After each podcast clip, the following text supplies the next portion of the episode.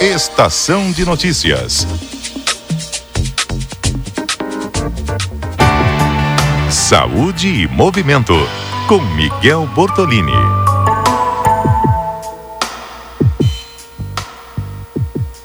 Hoje o professor doutor Miguel Bortolini fala sobre a relação entre os exercícios físicos e o desempenho cerebral. Vamos ouvi-lo. Olá, ouvintes da CBN! Hoje vou falar para você sobre exercícios físicos e desempenho cerebral. Parece até meio contraditório, não? Bom, vamos lá. E se eu os perguntasse o que tem em comum os seguintes grupos? Grupo 1, diretores de grandes empresas ou CEOs. Grupo 2, concurseiros, pessoas que prestam concurso, principalmente os mais concorridos. Grupo 3, estudantes que prestam vestibular para os cursos e ou universidades concorridas, tais como engenharia aeronáutica, direito, medicina, dentre outros. Grupo 4, cirurgiões. O que esses, esses exemplos que dei a vocês têm em comum? Tem pelo menos duas coisas em comum. Todos os exemplos dados, as pessoas precisam usar o cérebro em alta velocidade durante muitas horas no dia. Além disso, geralmente o mais bem-sucedido deles fazem regularmente exercícios físicos. Mas qual é a relação de se fazer exercícios físicos regularmente e melhorar o rendimento nos estudos? Bom, vamos lá. Podemos dizer que o exercício físico regular auxilia no aprendizado e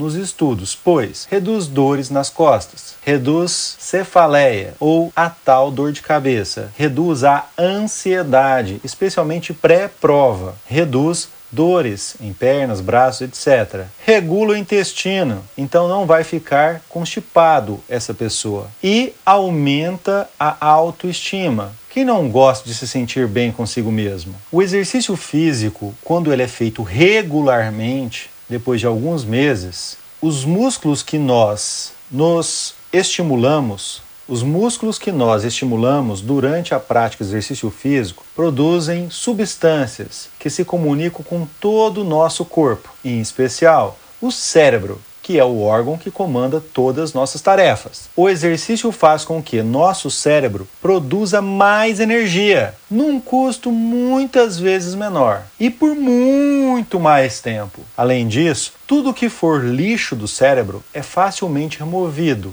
Assim, o cérebro trabalha mais rápido e melhor e por muito mais tempo. Fazer exercícios físicos, por favor, não é desperdício de tempo, e sim é um ganho de tempo. Conseguimos estudar mais tempo com maior concentração, ou seja, conseguimos ter uma maior performance durante os estudos ou trabalhos que exijam uma atividade cerebral maior. Já que estamos falando de performance nos estudos, eu fico me perguntando como pode haver escolas de ensino fundamental ou médio que diminuem ou retiraram a educação física escolar da grade curricular. Tem-se vários estudos no mundo inteiro. Um em especial realizado nos Estados Unidos identificou que alunos ativos tinham de duas a quatro vezes maior capacidade de resolverem problemas matemáticos e ainda a mesma capacidade de duas a quatro vezes de ler mais rápido e entender o que estavam lendo. Então, as minhas recomendações: sugiro que as escolas públicas e ou privadas tenham pelo menos três horários de educação física escolar por semana. A todos os adultos que precisam pensar muitas horas por dia,